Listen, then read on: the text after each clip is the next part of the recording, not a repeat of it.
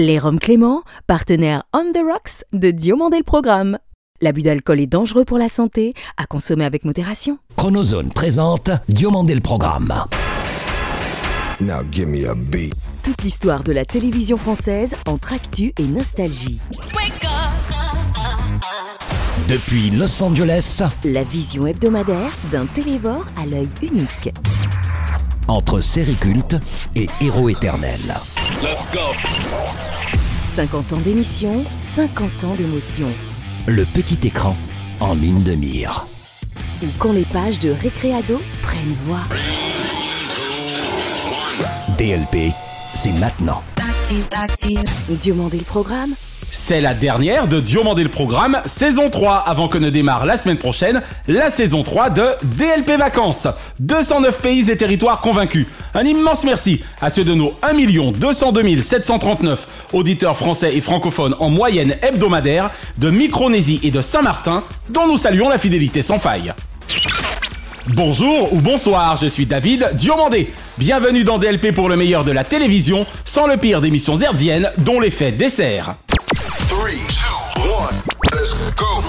Le 24 août prochain, à 15 jours du lancement de la 10e Coupe du Monde de rugby à 15 2023, il sortira pour tous les fans d'Ovalie, légende du rugby. 44 années d'une carrière d'exception, dont 39 à l'antenne, 2 entre les journaux télévisés de 20h et de 13h, le Téléthon, le Paris-Dakar, les Jeux Olympiques, la mythique Stade 2 et évidemment le Tour de France. Tour de France qu'il réalise du reste actuellement avec son seul en scène Vive le sport et ses petits secrets, tout en dédicaçant avec son fils Julien les 24 heures du Mans 1923-2023 100 ans de légende, coécrit avec Denis Bernard et Basile Davoine. S'il sera à la rentrée pour DLP à n'en douter un invité rare, il n'en sera moins toujours à son solstice d'été. Eh bien, ici, l'autoroute de l'Ouest, où vous le voyez, la circulation est importante, mais tout se passe bien quand même. Gérard Holtz est notre ultime dossier de la semaine en saison 3. En 1981, année de libéralisation de la FM, il était déjà star des soirées musicales de 22h à minuit sur Radio 7. DJ précurseur et passionné de musique, animateur, rappeur au flow fantastique, de TF1 à France 2 promena sa rythmique tout en démocratisant un hip-hop électrique. S'il fut, avec la charmante Daniela Limbroso et le précité Gérard Holtz, une véritable machine à chanter, 35 ans après, son mythique magazine HIP, HOP intéressa même Arte. Bonjour les frères et sœurs, c'est Patrick Duteil, aka Sydney S-I-D-N-E-Y. Bienvenue dans Diomandé le programme. Patrick Duteil, aka Sydney, est l'invité de DLP. Auparavant, histoire de célébrer comme il se doit le 110e Tour de France cycliste, retour sur les quasi 45 ans d'une carrière aussi journalistique que sportivement service public de Gérard Holtz. Prochain grand rendez-vous, donc, c'est la première nuit olympique, dans la nuit de vendredi à samedi, avec euh, en direct la cérémonie d'ouverture des Jeux de Séoul. Cet ex-élève du cours Simon, également diplômé du CFJ, promo 72, l'année de ma naissance, fut un brillant étudiant complet avec son DESS en droit public qui, dès ses débuts en télévision, agit.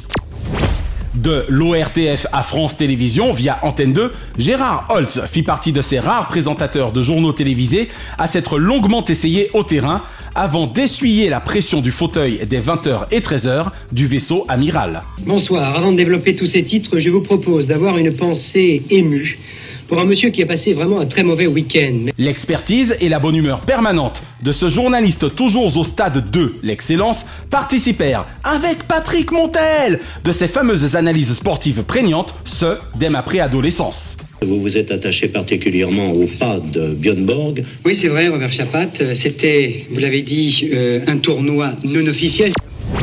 En 30 années de fidélité à Gérard Holtz, journaliste, animateur, comédien, j'aurais toujours été Dakar avec les choix professionnels de ce Parisien qui rallie, avec un Y, tous les suffrages. Sur la voiture, il n'y a pas énormément de sponsors, il n'y en a qu'un. C'est le mécénat chirurgie cardiaque. Ça me rappelle du reste un épisode de Maggie dans lequel il avait excellé aux côtés de Rosy Vart et Jean-Marc Thibault. Dakar, pas Dakar. L'équipage Boissier du Fossé Mais participe. Très bien, parfait, ça suffit. Et là?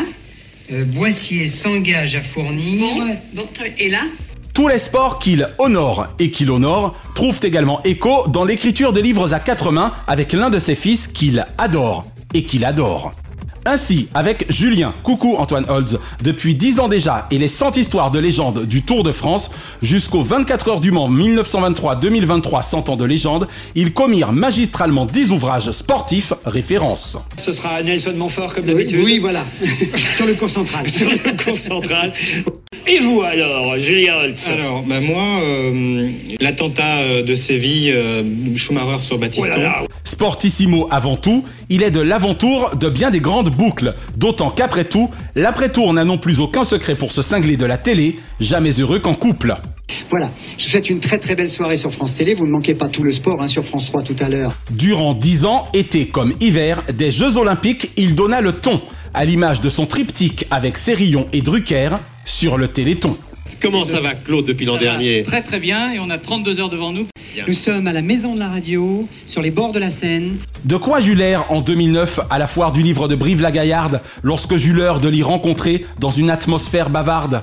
D'un confrère animateur auteur qui en bas des pistes admirait depuis longtemps ce pro du Tour de France cycliste, membre premium de 30 ans du vélo club le plus sélect de France, qui de ses vestiaires au prestigieux pavé des Champs-Élysées aura toujours sur lui misé. Vivement le vendredi 8 septembre, afin de nous entretenir avec Gérard Holz de son dernier ouvrage en date sur le rugby à 15, en cette dixième Coupe du Monde, la seconde à domicile. Lui qui, à l'image du magnifique Gatsby de Scott Fitzgerald, fait de son sens du show sur scène œuvre utile. Alors Gérard, vive le sport et ses petits secrets. Vive le sport sur Antenne 2.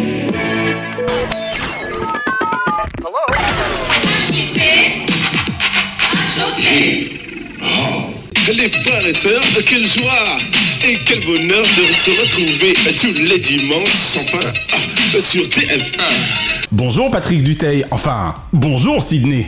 Bonjour David. Bonjour Naya. Bonjour à tous les frères et sœurs qui nous écoutent. Merci d'avoir accepté l'invitation de DLP, monsieur HIP HOP.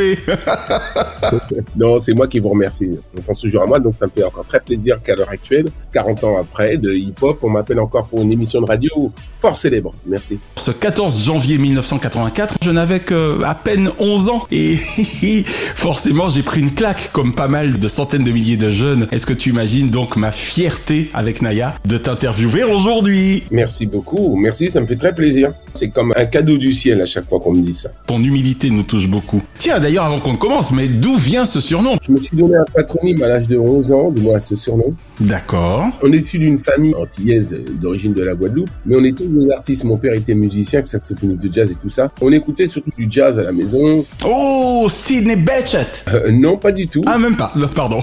La raison, elle est pas là, parce que c'était pas vraiment le jazz qu'on aimait. Son jazz à Sidney Bechet était très commercial. D'accord. Et c'était pour simplement parce que mes grands frères s'étaient donné des surnoms Ouais. américains, parce que sinon ils avaient des prénoms trop français pour faire de la scène genre américaine. Ok. J'ai un grand frère qui s'appelait Félix, Michel, qui lui s'est fait appeler Dixon. J'ai un autre frère qui s'appelait Dominique, qui lui s'est fait appeler Kenny. J'ai choisi Sydney. Deux syllabes qui claquent. Avant que je rentre dans ce métier, je signais partout Sydney. Ça sonnait et quand j'ai commencé à faire de la scène à l'âge de 14 ans, je préférais avoir ce prénom plutôt que Patrick sur scène. Précisément, embarquement immédiat sur le vol radio porte 7 avec le passager Sydney et le commandant de bord Marie-France Brière. Coucou Marie-France. Plus de 40 ans après, heureux souvenir Heureux moment de la vie. J'ai pas fait exprès que Marie-France Brière vienne me chercher dans la discothèque où je travaillais qui s'appelait l'Emerald Club en 82. Ouais. La France passe à gauche en élisant François Mitterrand comme président. Tonton, absolument. Grâce à lui, grâce à cela, Et à la libéralisation de la FM. la libération de l'AFM et Marie-France Brière qui était déjà à la recherche d'un animateur noir pour obtenir une émission musique black. Elle s'est dit si je dois mettre de la musique black de 22h à minuit à la radio, Mhm. il va falloir que je trouve un black Ce qui est au moins un raisonnement logique. qui connaît toute la musique. Il faut savoir que Radio 7 était la petite sœur de France Inter et à la maison de la radio, il y avait plein de radios et c'était la dernière, donc la septième petite radio de la maison de la radio. Ok, beaucoup de frères et sœurs sont venus à Radio 7, c'est comme ça, c'est cool. Le jeudi soir, je crois qu'il faut faire la fête. Le rap, le scratch, le rap snap on Radio 7. Ça fait drôle d'imaginer, parce que c'est vrai que la génération d'aujourd'hui ne l'a pas connu, mais que c'était effectivement une radio de service public. Exact. Et quand elle est venue me chercher, elle est venue dans la discothèque où je travaillais au début de soirée. Discothèque de banlieue ou c'était au cœur de Paris, l'émeraude Pas loin du Palace, dans le 10e arrondissement, rue des Petites Écuries. D'accord. Suite à une réunion et sous les conseils de Clémentine Sellarié, la comédienne qui travaillait à la radio, Oh elle lui a dit, mais je connais un black qui bien, qui passe toutes sortes de musique, surtout du funk, et qui excelle à l'Emerald Club, rue des Petites Écuries. C'est génial. Jusqu'au bout, elle sera rock'n'roll, Clémentine. Elle est adorable. Ben, elle venait tout le temps, c'était vraiment une habituée du club. Marie-France Bruyère se pointe à l'Emerald Club en début de soirée Ouais. et me demande de faire de la radio. Je refuse parce que je suis un homme de terrain et un homme qui aime le live. De se retrouver derrière un micro, c'était pas mon truc, j'avais jamais fait ça. T'étais DJ avant tout. Voilà. Alors là, de me demander de venir travailler à la radio, elle me laisse sa carte et quand je vois sur la carte la maison de la radio, je dis mais c'est l'endroit où il y a la plus grande discothèque du monde.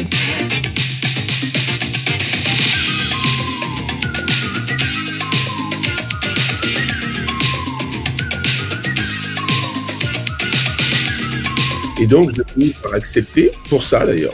D'accord. Donc, je me suis retrouvé à Radio 7 avec une émission quotidienne du lundi au vendredi. J'ai créé donc une thématique. Mhm. Je mettais un style différent par soirée.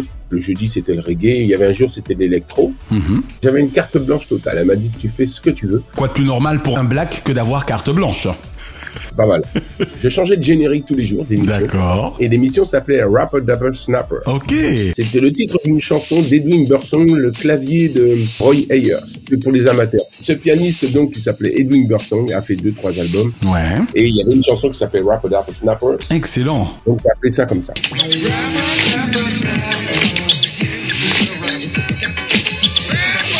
Ça a duré de 1982 à 1984. Très bien. Le jour où Marie-France a été nommée Directrice des programmes TF1. J'ai presque envie de te demander un double message à Clémentine Sellarié et à Marie-France. Ah ben, un grand message de bonheur, on s'appelle souvent. Je vois Marie-France Bruyère à Angoulême, donc je lui fais une grosse bise. Vous vous verrez en août prochain. Clémentine, on se voit pas souvent, mais quand on se voit, c'est comme si on s'était vu la veille. Donc à chaque fois, c'est comme ça. Et je suis parti en tournée avec elle à Avignon euh, une fois un été parce que j'avais envie de faire autre chose. Donc j'ai été bassiste pour elle sur scène. On s'est fait plaisir. Dis-moi, tu pourrais pas me le présenter, le chanteur là?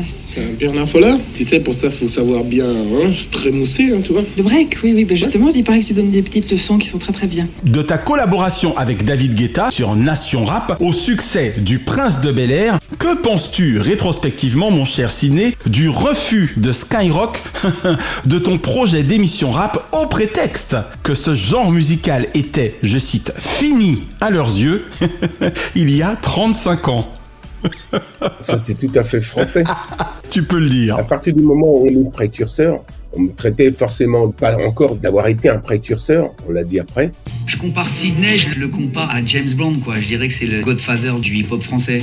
Waouh, on l'applaudit très fort, David Right on, super cool Je pense qu'on est tous des enfants de Sydney. Et ils ne comprenaient pas effectivement que le hip-hop allait devenir autant réclamé aujourd'hui, vraiment la, la culture la plus forte au monde. Ils n'y pensaient pas, ils n'y croyaient pas. Alors c'était une période où j'avais arrêté la radio en 1986. Ouais. Tout à l'heure, on a eu le, le directeur fondateur de Radio 7, on attend Marie-France Briguère. Et là, il y a des gens euh, de la direction qui sont, qui sont descendus. Mais oui, c'est vrai, à quelques, à quelques minutes simplement de la fin.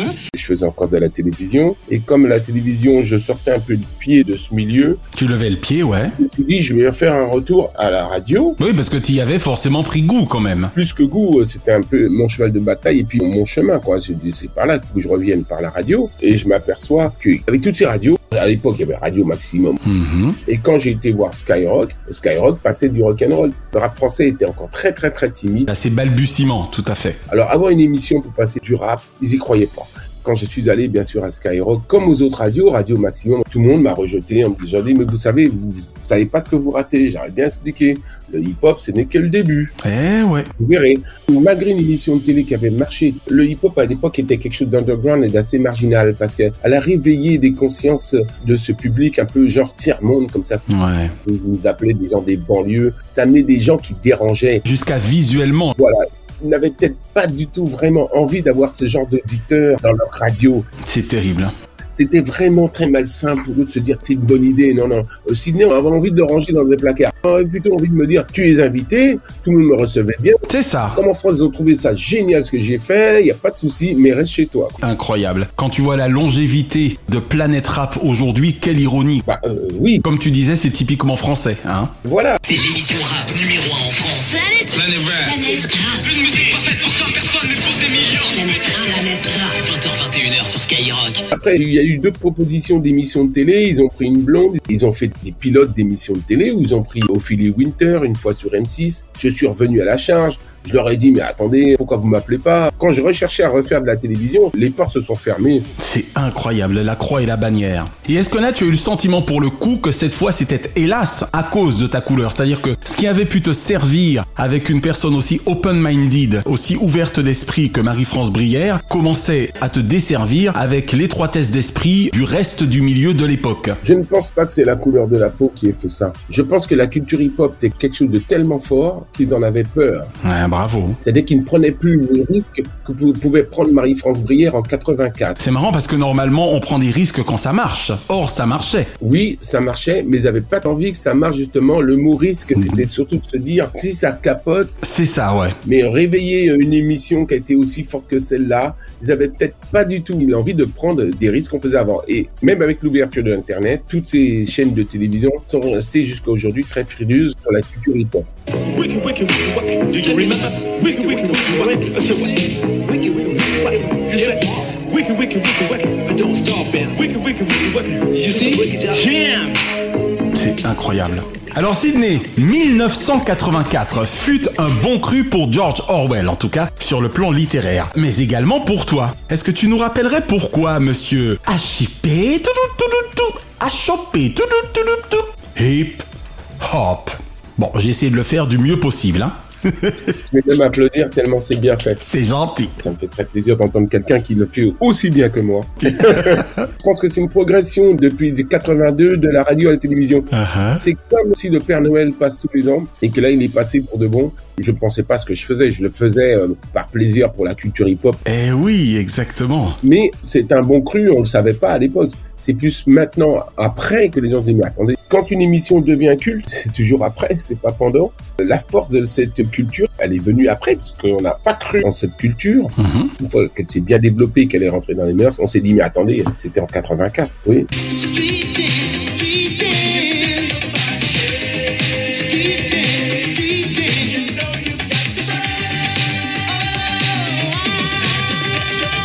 MC Solar m'a dit, Claude, on va dire. Claude Mbarali, ouais. Il avait donc affirmé qu'il était venu, il avait 11 ans, il n'était pas venu, je ne le connaissais pas. Mhm. Il est venu à la radio faire- faire dédicacer un t-shirt par Futura 2000, le graffeur, que j'avais fait pour à la radio. Ouais. Ah, La radio a été envahie par tous ces jeunes ce soir-là. Je pensais qu'ils allaient être deux ou trois. Mais non. il y a une invasion de jeunes de banlieue. J'aime pas dire ça, jeunes de banlieue. Je déteste dire ça. Je vois ce que tu veux dire, mais en tout cas, c'est vrai qu'il venait particulièrement de la banlieue à l'époque. C'est comme ça, hein, que veux-tu. Bah oui, ils habitaient pas dans le 16e. Ben oui, voilà.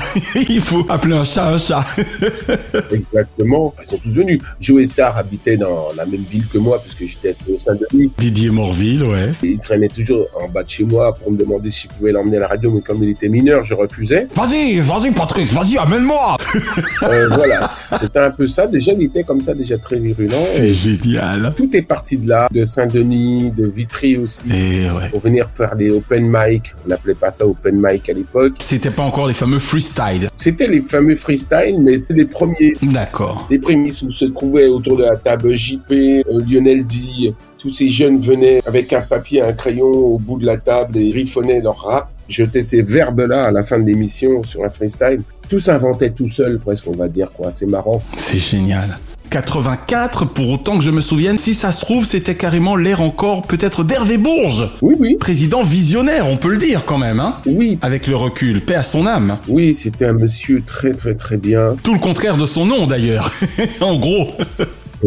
Qui arrivait de RFI. Ouais, il aimait beaucoup l'Afrique. Il a beaucoup apprécié ce que je faisais et en plus on a profité pour mettre Marie-France Brière à la direction de À la direction des programmes, voilà. des variétés parce qu'il savait qu'elle était justement visionnaire C'est ça, et un peu folle. et oui, et elle était précurseur dans son domaine. C'est quelqu'un qui aimait découvrir des choses. Ça n'a jamais troublé Hervé Bourges que ce soit un black, au contraire. C'est génial. Un TF1 qui anime une émission. Vraiment quelqu'un de charmant et d'intelligent. Donc pour le coup, qu'as-tu pensé de la collection d'Arte sur le mythe de ton émission 35 ans après cette dernière? J'en pense que du bien. Quand j'ai rencontré le réalisateur et peintre Joseph Cahill, un New-Yorkais profond, qui vit en France, qui est marié avec une Française, quoi. Sa femme a sorti un 45 tours de mon groupe Black, White and Co. et puis Nation Rap. De quoi était question Cracher du verbe original sur toutes les nations Africains,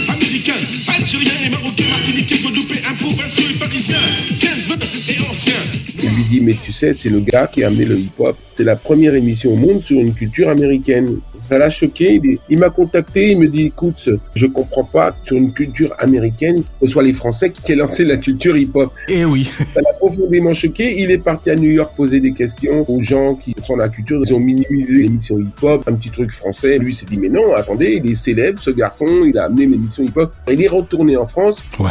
Et Joseph Cahill, donc, vient me proposer une émission qui va parler de l'émission hip-hop. Il faut raconter l'histoire de cette émission. C'est génial. Il a commencé à chercher une chaîne de télévision. Il est tombé sur Arte qui était OK pour le faire. Tellement intelligente, Arte. Oui, c'est une des meilleures chaînes de télévision. Au début, on devait faire un reportage, Un doc, ouais. un documentaire d'une heure, mais ils ont préféré découper en 10 épisodes l'histoire de l'émission hip-hop. Au début, je trouvais ça un peu secondaire. Je dis, ah bon, tu veux faire l'histoire d'une émission? Et bah, il me dit, oui, c'est tellement énorme. De surcroît en 10 épisodes, c'est ça, oui, c'est impressionnant. J'ai dit oui, on a travaillé dessus pendant trois ans, le temps de trouver les fonds, la disponibilité et de créer cette idée qui était, je trouvais géniale, avec lequel il a fait un patchwork de dessins, de choses. C'était très animé, vu sous son angle en plus, parce que Joseph Cahill est quelqu'un aussi de très intelligent et de très artiste, on va dire. C'est pas comme quelqu'un qui fait un documentaire, il a fait ça comme un artiste et c'est génial. Moi, j'ai refait les fonds sonores, la musique et tout, donc je me suis régalé. Tu t'es vraiment impliqué. I'm not here on holiday. All right, tu très fort alors Quoi qu'il ressemble à du hip-hop à la télé, c'était impensable à l'époque. Impensable.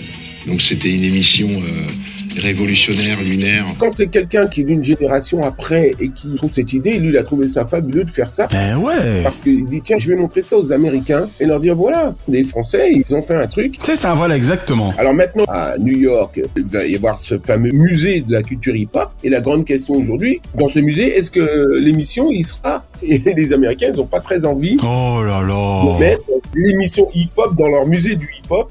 Alors c'est la grande question qu'on pose à KRS-One, à Curtis Blow, à tous ceux qui s'occupent de ce musée d'ailleurs actuellement. Hip hop royalty and local leaders were on hand to celebrate the soon to be Universal Hip Hop Museum. Tu faisais référence à ton groupe Black, White and Co. Donc c'est au Sydney musicien que je m'adresse maintenant. Alors comme ça, monsieur Sydney, on s'est offert une collab avec Stevie Wonder personne oui, oui. c'est comme l'émission, c'était comme un jour de chance. C'est comme si tu dis, voilà, l'émission hip-hop, c'est comme si on a gagné au loto. On a eu beaucoup de chance aussi. Ouais. Stevie Wonder, c'est la même chose, sa collaboration, elle arrivait euh, comme ça. C'était inopiné. Il manquait un câble, on était dans le même studio d'enregistrement à Paris. C'est incroyable. Et lui, il était dans le studio A et nous dans le studio B. Ouais. Lui, il travaillait sur l'album The Woman in Red, musique du film La fille en rouge. Il lui manquait un câble MIDI pour relier ses synthés. C'est marrant dans un grand studio comme ça que ça se produit.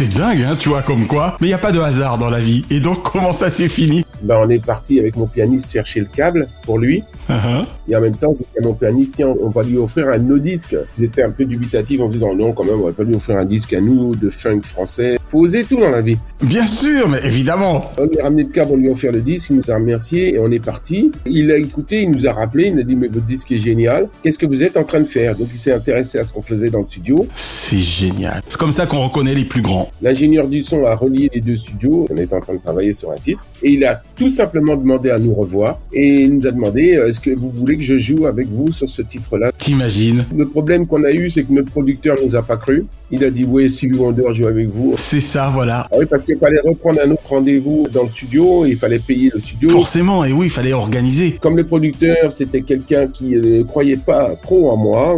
Je défonçais les portes blindées à cette époque. Il nous a quand même laissé le studio d'enregistrement. Lui, il est parti à Nice et le lendemain, je faisais la une du Parisien. Incroyable. It was amazing. Of course, da, comme on dirait chez nous. C'est la dernière de la saison pour DLP. Naya et moi, oserions-nous te demander un mini rap pour diomonder le programme Monsieur Sydney, oh oui, j'ai osé. Ok. Sydney is in the house, mais oui, les frères et sœurs, je te le dis. Le lundi, le mardi, le mercredi, mais aujourd'hui, c'est vendredi 30 juin. Yeah! Dieu mandé, Dieu mandé, tu m'as demandé, toi aussi, d'être là en stéréo. Good to go, je te le dis, dans ta radio, toi qui m'écoutes du fond du monde, parce que le monde n'est pas immonde. Je te le dis, c'est Sydney qui te parle dans ta radio hier. Merci. Ah, ah, merci Sydney, j'espère que nos auditeurs apprécieront autant que Naya et moi. Euh, Ça m'a replongé 39 ans en arrière avec le fameux euh, Salut les frères et les sœurs, sauf que là c'était pour nous. Merci Sydney. David et Naya, je te le dis, je me noie pas avec toi, je suis là dans le son à fond, c'est bon quand on a un condom, mon cher David et ma chère Naya. Puisque l'anagramme de notre émission Diomandé le programme c'est DLP, après tout, DLP ça rime bien avec HIP, HOP, non? Ah ouais, HIP, HOP, DLP, c'est la paix.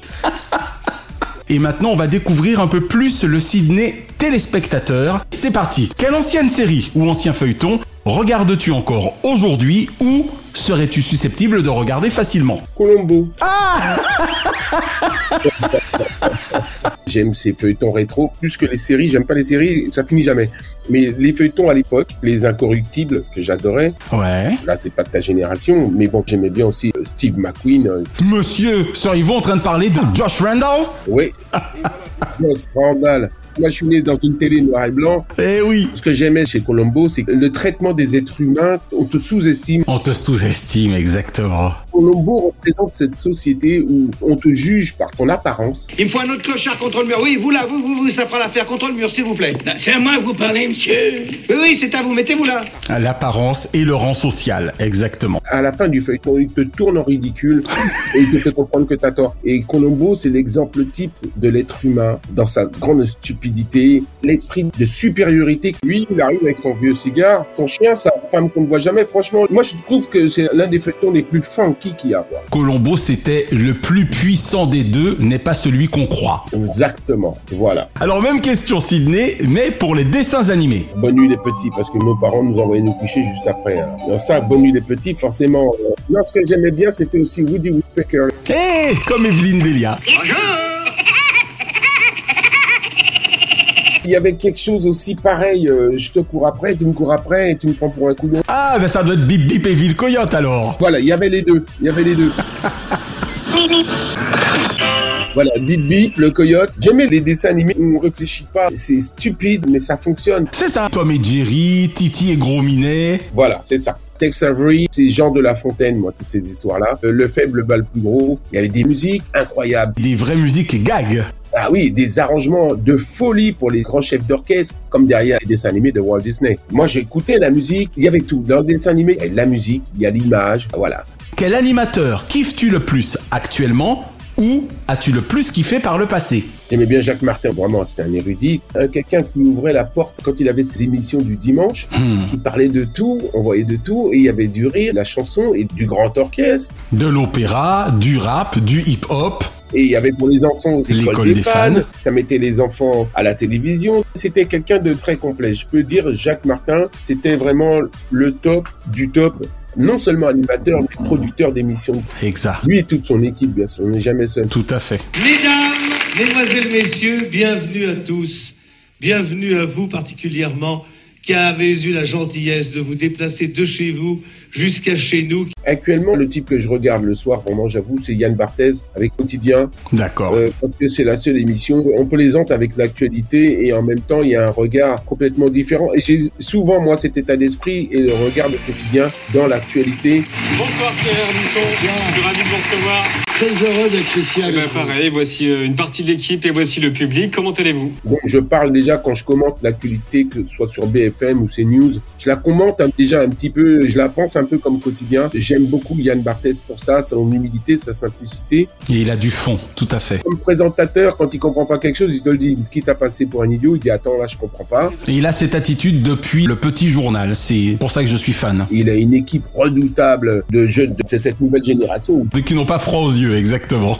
On a l'actualité, mais en décalé, que j'aime bien. C'est ça. Après, j'ai pas trop le temps de regarder la télévision, donc je cible moi les émissions. C'est pas la télé qui m'emmène. Et tu as bien raison. J'aime bien. C'est à vous. Anne-Elisabeth Lemoine, redoutable hein, également. Oui, j'ai déjà été invité deux fois chez elle. C'est vraiment quelqu'un de merveilleux. J'aime ces présentateurs, présentatrices qui sont simples, qui fait que ça passe avec eux. Les autres sont trop prétentieux pour moi. Ils s'écoutent parler, ils se regardent. Et à partir de ce moment-là, c'est mort. Un présentateur, on présente les autres et on s'efface. Un journal télévisé ou un présentateur ou une présentatrice, bien sûr, de journal télévisé favori? J'aimais bien Mourouzi parce que justement, il sortait des sentiers battus plus que les autres. Mhm. Journal télévisé, euh, c'est tous des menteurs là. Non, j'ai quand même envie de les défendre un peu. D'abord, c'est pas évident de disséquer l'info du vrai, pour paraphraser Yves Calvi, donc j'essaye quand même un peu de les défendre. C'est pas un métier facile. J'aime les journalistes qui sont les plus francs. Le matin, c'est CNews avec Pascal Pro. D'accord. Il a pas peur. Et Yves Mourouzi n'avait pas peur de dire ce qu'il pense. C'est ce que j'aime aussi avec Pascal Pro, il a la grande gueule. Il s'entoure pas d'imbéciles. Et quand il a un imbécile en face de lui, il arrive à lui dire. C'est l'heure des pros, quoi. Vous venez de le dire, vous n'allez pas répéter, Benjamin C'est pas possible Allez, on change de conversation. C'est moi, le- c'est moi le chef Si, si, c'est ce que vous venez de dire. C'est moi le chef J'aime bien les gens chez LCI aussi qui sont très très très bien. Ah, tu me fais plaisir. On est toujours en train de négocier pour avoir David Pujadas, qui pour moi reste le meilleur de sa corporation Ah oui. et qui me manque terriblement à la tête d'un 20h. Exactement, c'est quelqu'un d'assez simple aussi, qui reste humble, qui joue son rôle de journaliste. Et enfin, tout genre confondu, quel est le nom de ton programme favori de tous les temps? Ce serait une émission musicale. En réfléchissant, quand j'étais jeune, c'est des premières émissions musicales que j'adorais. C'était une émission d'Albert Resner qui s'appelait H tendre et tête Et de tête bois. de bois Et gamin, mais je dansais là-dessus parce que je kiffais. C'était une première émission musicale qui parlait aux jeunes. Tu as lancé une nouvelle danse. Enfin, tu la lances en ce moment. Et je crois que c'est la première fois qu'on la verra à la télévision. C'est le. C'est le mashed potatoes. Ça veut dire mashed potatoes. Euh, purée de pommes de terre, mon plat, Exact. mon plat préféré. Albert Resner était musicien, il jouait de l'harmonica. Il présentait ces artistes-là, c'était comme ça, c'était en noir et blanc, c'était bien. Il y avait tout le monde, Johnny, etc. Ça, c'était de la télé feel good, hein. Moi, c'est toujours été de la musique, de toutes les manières. Voilà, le grand échiquier, il y avait des talk shows et en même temps, il y avait de la musique et de, vraiment de la musique. Bien sûr. L'émission la plus riche musicalement actuellement, c'est Taratata, c'est indéniable. Ce qu'il a amené, Gérard, avec ses compères, fabuleux. C'est un génie. Sydney, merci d'avoir répondu aux questions de DLP. Merci DLP, merci David, merci Naya pour ce grand support. Et puis surtout, grosse bise à tous les frères et sœurs qui vous écoutent tout le temps. Ne lâchez rien. HIP, HOP. Il était une fois dès notre plus tendre enfance des sons, des images, des chansons, des personnages ayant participé de l'univers de notre innocence, du divers de notre adolescence. Car même 40 ou 50 ans plus tard, on a tous en commun un destin animé. Aujourd'hui, Destin Animé s'offre une immersion régressive d'une quinzaine d'années au sein d'un club Dorothée paradisiaque afin d'évoquer avec nostalgie cinq héros unis tels les cinq doigts de la main, les chevaliers du zodiaque.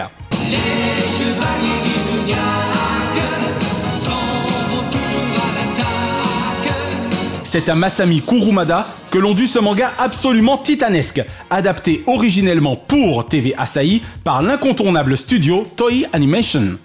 Mais alors dites-moi, monsieur Kuramada, si euh, l'histoire, la suite existe en bande dessinée, on peut peut-être espérer la voir en dessin animé bientôt, non?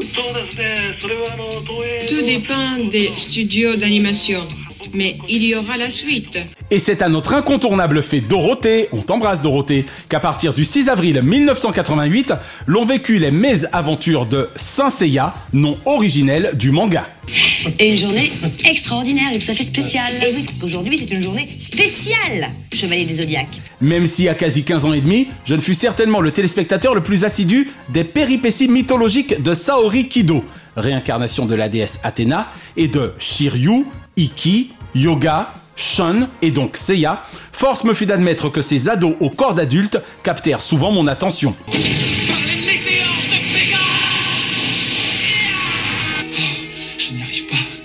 affreux. Ça veut dire que même si on parvient à battre tous les généraux, ça ne servirait à rien.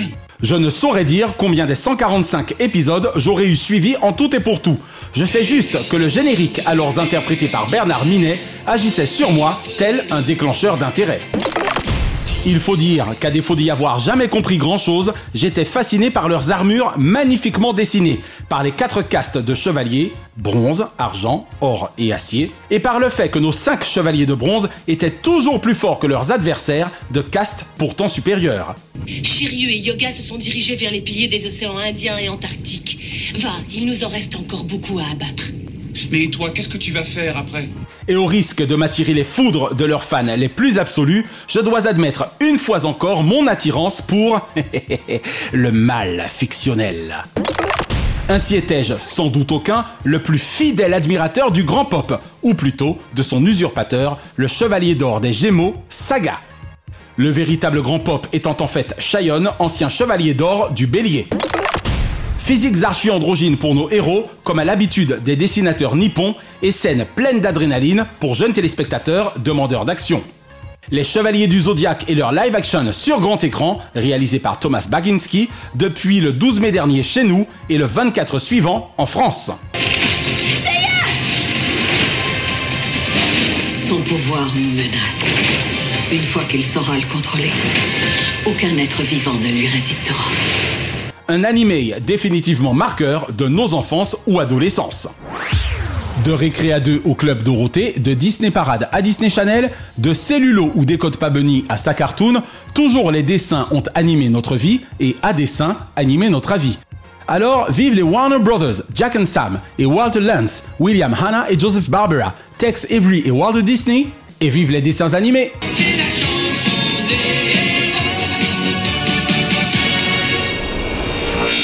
Et l'info de la semaine concerne la célébration ce jeudi 29 juin du 30e anniversaire de la plus importante agence de PR, Public Relations, de la place parisienne, TV Conseil.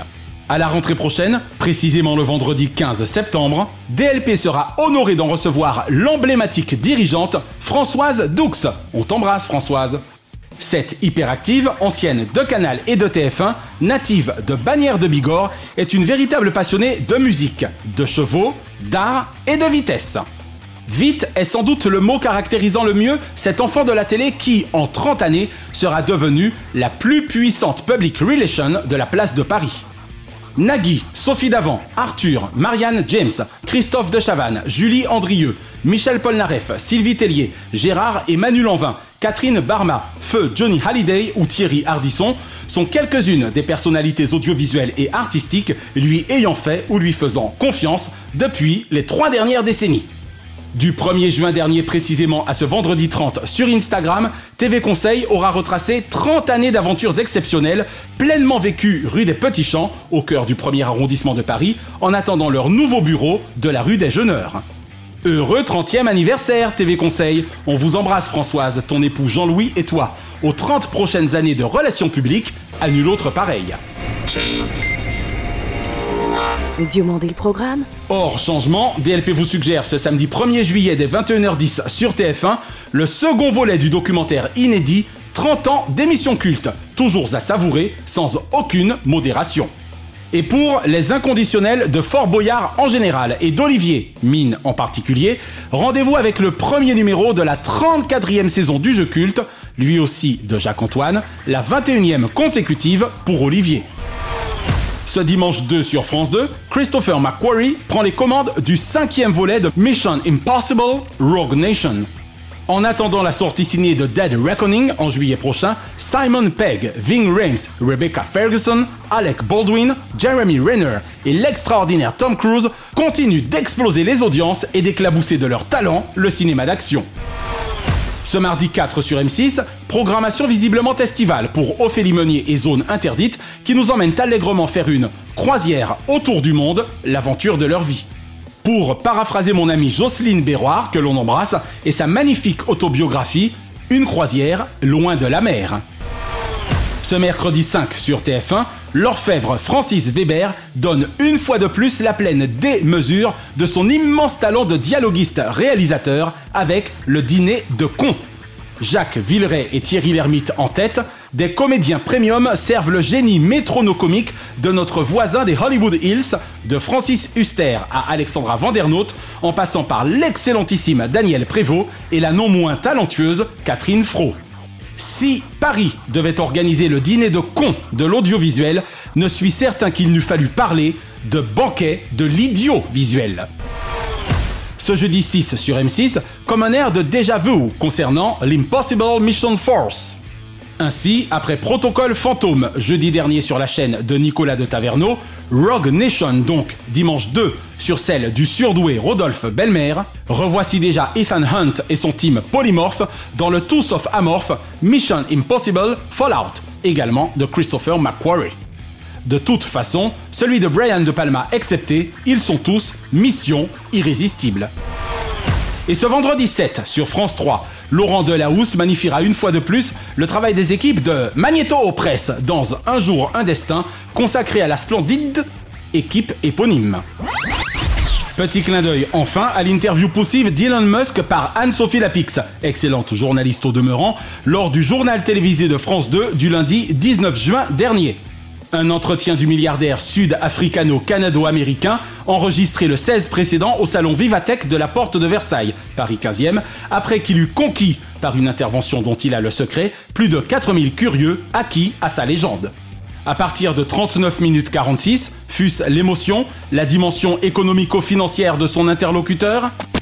La journaliste vedette de la chaîne premium du service public n'aura en tout cas guère été au sommet de sa forme. De SpaceX à Tesla, via Neuralink et évidemment Twitter, Anne-Sophie Lapix traita tous les business liés à la fortune colossale de l'entrepreneur.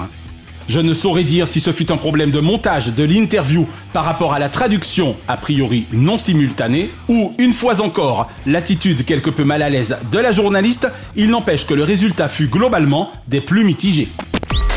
La dernière ligne droite de l'entrevue autour du dossier Twitter vira à la colère froide de Musk entre une journaliste insistant maladroitement sur le comportement cynique du chef d'entreprise et ce dernier visiblement agacé car peu coutumier du fait d'être contredit. Là où l'habituelle pugnacité de la journaliste aurait dû faire des étincelles, elle laissa Elon Musk prendre le dessus sans raison aucune. Ce dernier, affichant, voire exprimant clairement son changement d'humeur en deux ou trois occasions, cette fin d'entretien gâcha ainsi un ensemble déjà peu glorieux. Cerise sur le gâteau, la touchante naïveté d'Anne-Sophie Lapix, demandant candidement au milliardaire s'il voulait dire à demi-mot qu'il se considérait comme étant plus puissant que le président des États-Unis. Mais qui peut penser une seconde qu'un seul dirigeant politique au monde serait plus puissant que les leaders économiques de la planète finance et digital. In fine, 27 minutes 20 d'un entretien à Vivatech, mais peu vivant, certes. Et un journal télévisé à 4 489 000 téléspectateurs pour 23,6 de PDA et une interview à 3 748 000 téléspectateurs pour seulement 17,3 de part d'audience, source Mediamat Médiamétrie, soit moins 740 000 téléspectateurs. CQFD, pardon, ceux qui firent défaut. Chaque semaine, nous concluons votre rendez-vous 100% télévision avec les bougies de ces héros. Et comme le performait si merveilleusement notre Johnny National, pour lequel vivre pour le meilleur n'était une vaine promesse, quelques cris de joie pour allumer le feu de la vie donnent également l'envie d'entendre.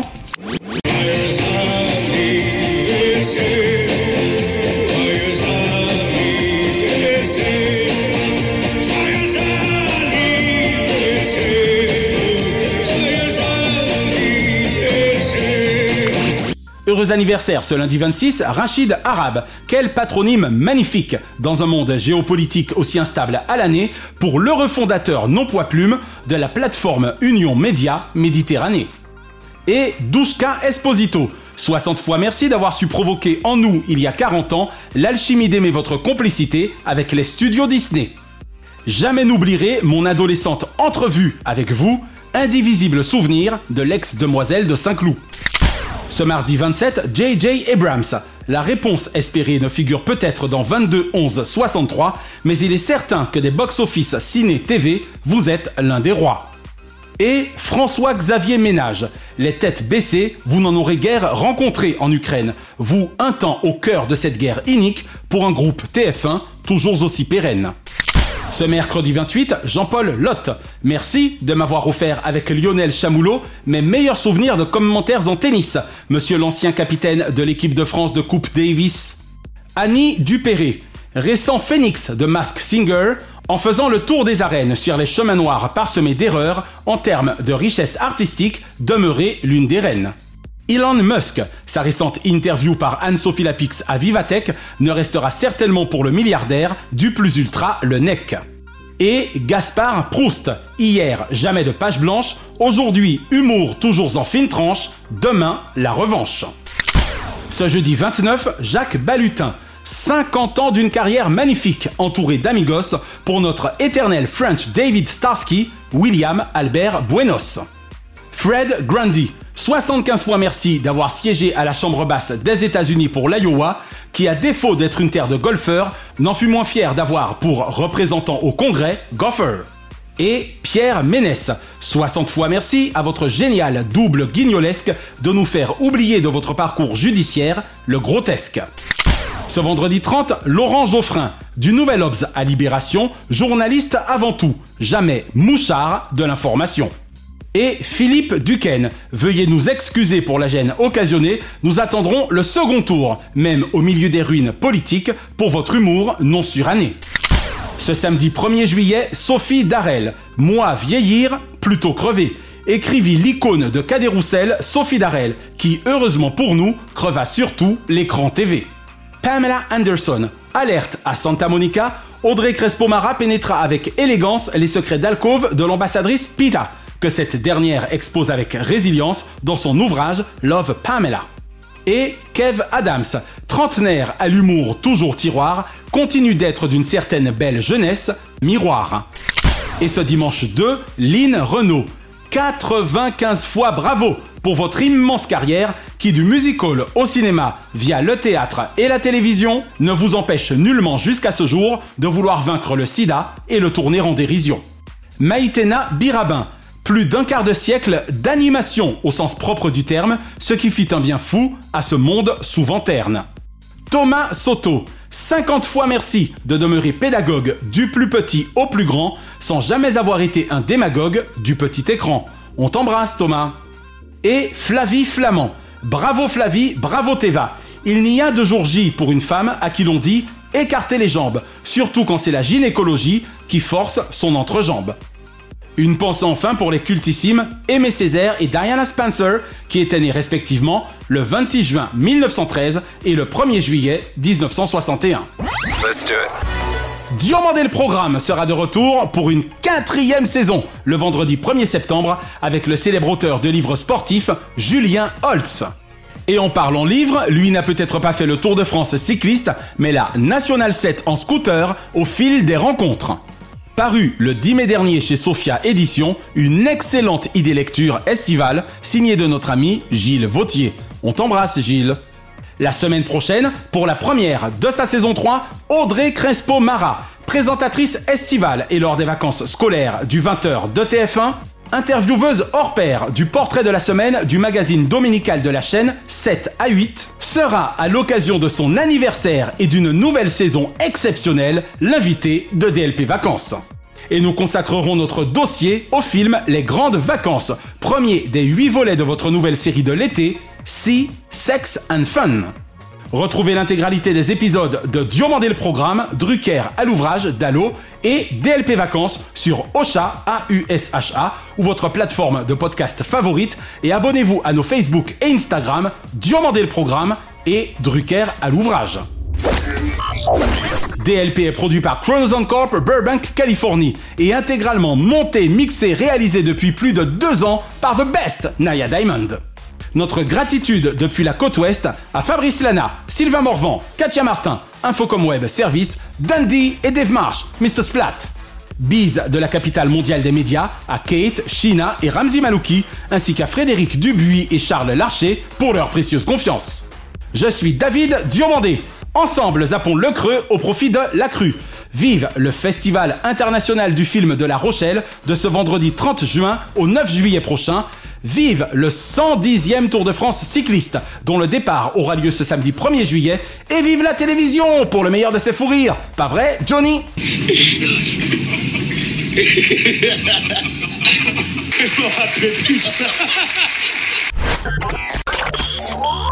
Chronozone, le temps immédiat.